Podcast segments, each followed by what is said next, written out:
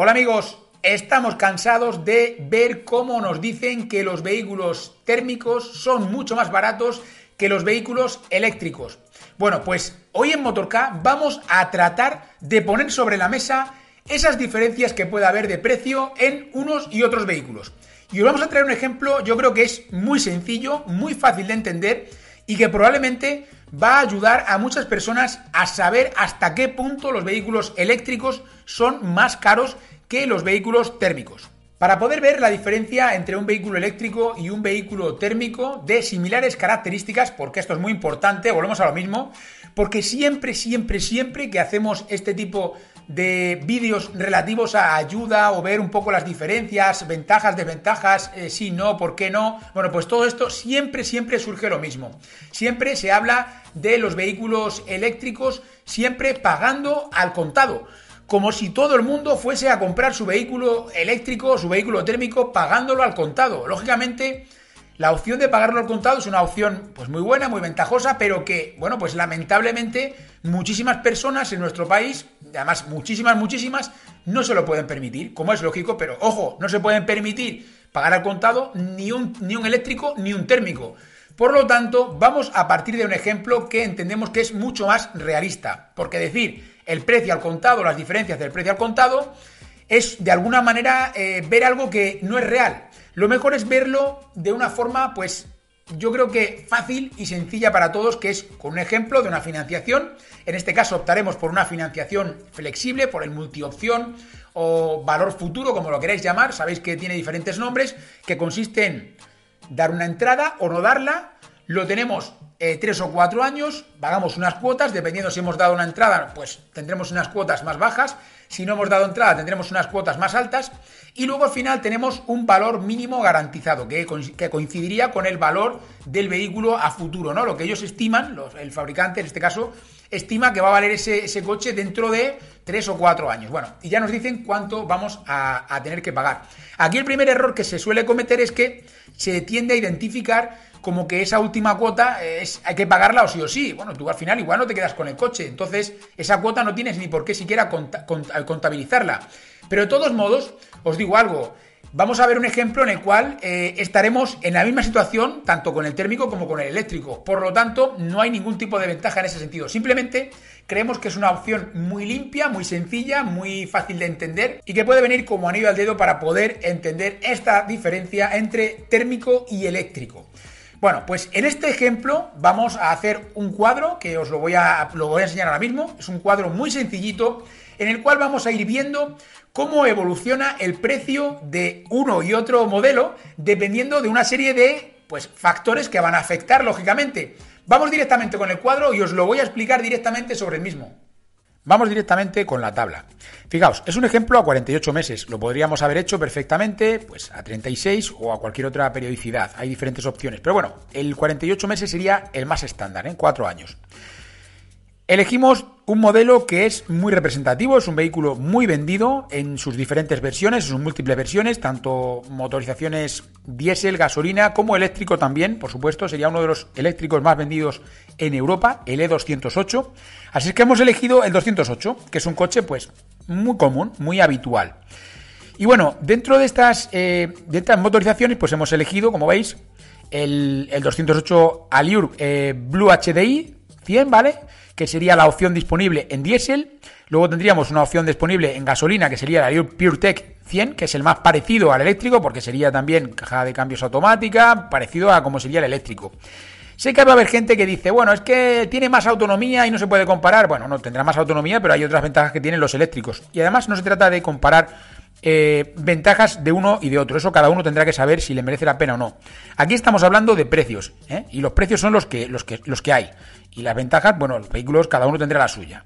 Entonces, luego hemos elegido, por supuesto, también el E208 Allure, ¿vale? El de 100 kilovatios, 136 caballos, ya sabéis cuál es, ¿no? Es el, actual, el que tenemos ahora mismo disponible. Bueno, pues hemos elegido cada una de esas eh, motorizaciones y lo que hemos hecho es, pues, directamente poner qué cuota se nos queda con esta opción de financiación multiopción ¿eh? o valor futuro eh, sin hacer ningún tipo de entrada de entrega a cuenta, es decir, directamente pagándolo, financiándolo todo, vaya. Bueno, la cuota que se nos queda en 48 meses, eh, Para el caso del diésel sería de 299,81, es una cuota que está bastante bien para no entregar nada. Hay que tener en cuenta luego que tendríamos la parte de gasolina, el motor de gasolina, que se nos queda en 318,50. Curiosamente es un poquito más caro. Bueno, también porque tiene esa caja de cambios automática, ya sabéis, ¿no? Y luego tenemos la opción eléctrica, que serían 517,73. ¿Qué ocurre? Que la versión eléctrica, lógicamente, es más cara. Aquí, si tú te fijas solamente en esto, es como fijarse en el precio. Pero ¿qué ocurre? Que esos 517,73 hay que empezar a, pues, destriparlos y a ver qué es lo que hay dentro de ellos, ¿no?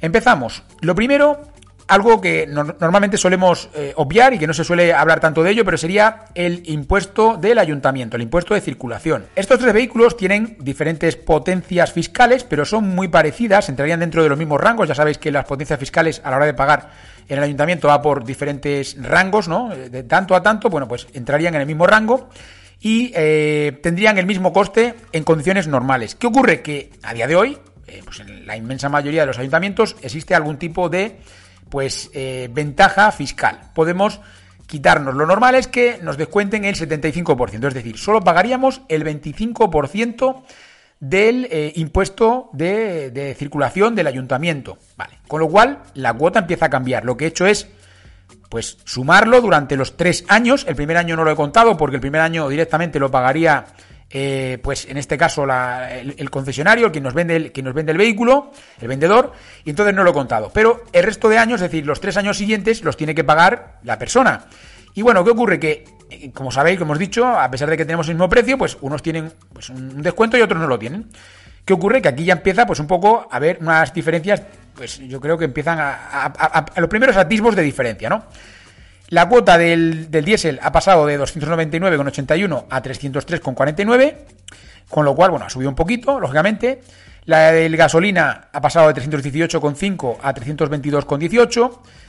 La del eléctrico, pues fijaos, de 517,73 ha subido a 518,65. Recordad, lo que hemos hecho es dividir el impuesto de circulación del ayuntamiento durante esos tres años, porque el primero no cuenta, y lo hemos dividido entre los meses que vamos a, utilizar el vehículo, esos 48 meses, ¿vale? Y lo repartimos y de esta manera, pues, veis que nos ha salido esa cantidad.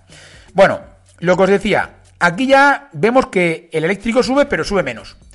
Luego entraría en funcionamiento, pues, otro aspecto fundamental a día de hoy, que sería el MOVES. Y yo sé que la mayoría de vosotros, o muchos de vosotros vais a decir, es que el MOVES no funciona, el MOVES no te lo entregan, el MOVES no sé qué. Bueno, me da igual, tendríamos cuatro años para que, nos para que nos lo devolvieran. Es decir, estamos haciendo un plan a cuatro años. Yo no estoy diciendo cuál es el más económico en el momento de comprarlo. Me refiero al final de los cuatro años, cómo hemos salido con uno y con otro, ¿vale? Entonces, durante esos cuatro años tenemos tiempo. Lo del MOVES hay que, hay, hay que contarlo, lógicamente. Mientras que exista, pues ahí estará. Seguimos. Si añadimos el MOVES, en el caso del diésel, lógicamente, pues continuamos con los 303,49.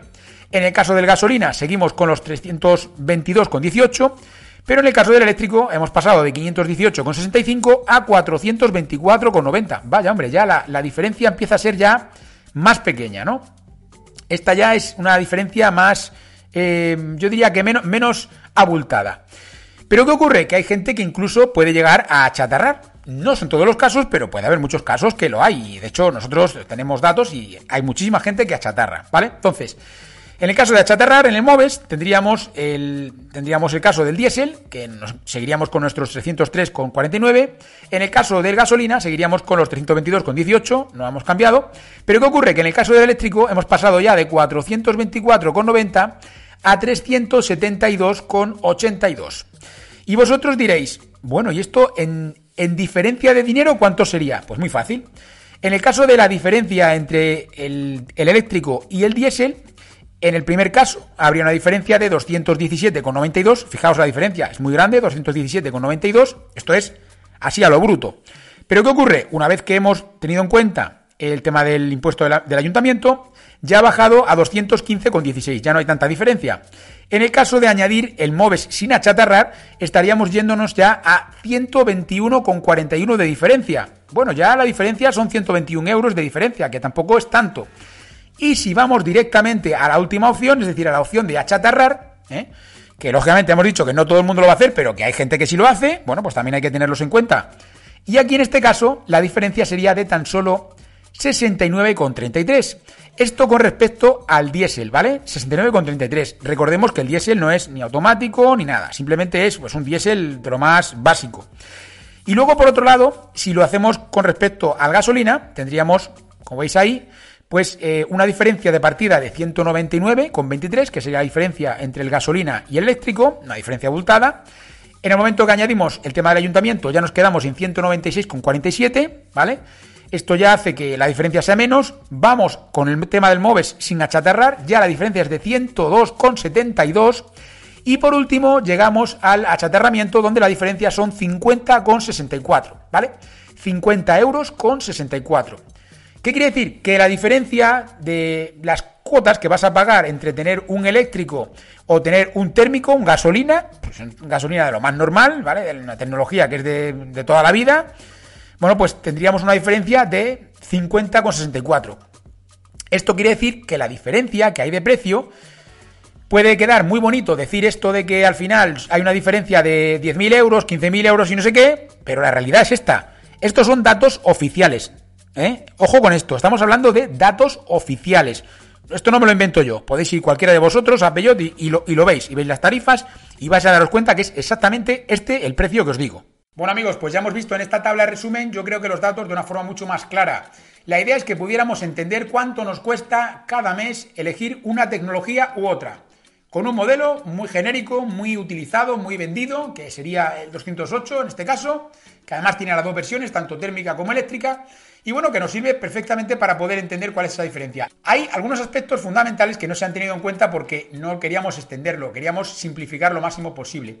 De momento hemos visto que el eléctrico se queda en cuanto a precio, en cuanto a lo que me costaría al mes, un poquito por encima, entre 50 y 100 euros más. Algunos pueden decir, es que es mucha la diferencia. Pues no es tanta la diferencia, porque si al final utilizas el coche, en cuanto empiezas a utilizarlo y entra en juego el factor carburante, empieza ya a equilibrar la balanza. ¿Por qué? Pues porque el coste de la energía eléctrica, por mucho que os digan, está siempre bastante más controlado. Hay tarifas más controladas y tenemos la posibilidad de utilizar un vehículo eléctrico con un precio competitivo. En el caso de vehículo térmico no es así.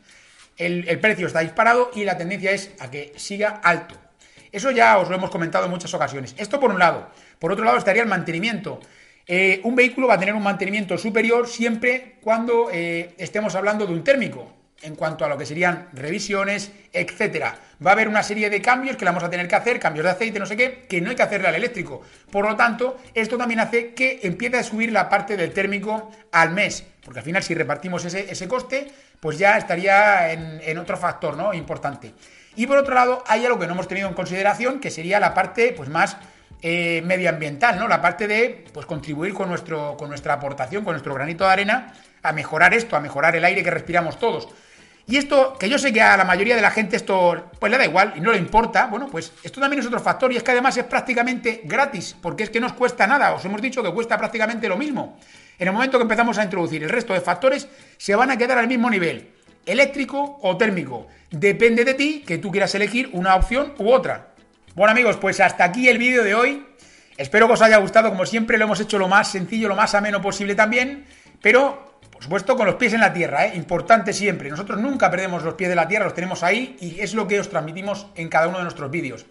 Espero que os haya gustado, como os decía, dad like si os ha gustado. No olvidéis suscribiros al canal, muy importante que busquéis por aquí abajo los botones donde dice suscribirme. ¿eh?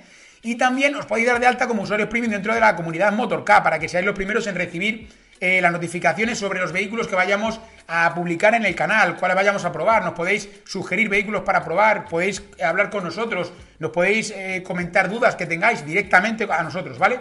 Bueno, pues esto todo a través de la comunidad premium. Os podéis hacer premium por aquí, donde dice unirme, muy poquito, por muy poquito, nos ayudáis muchísimo.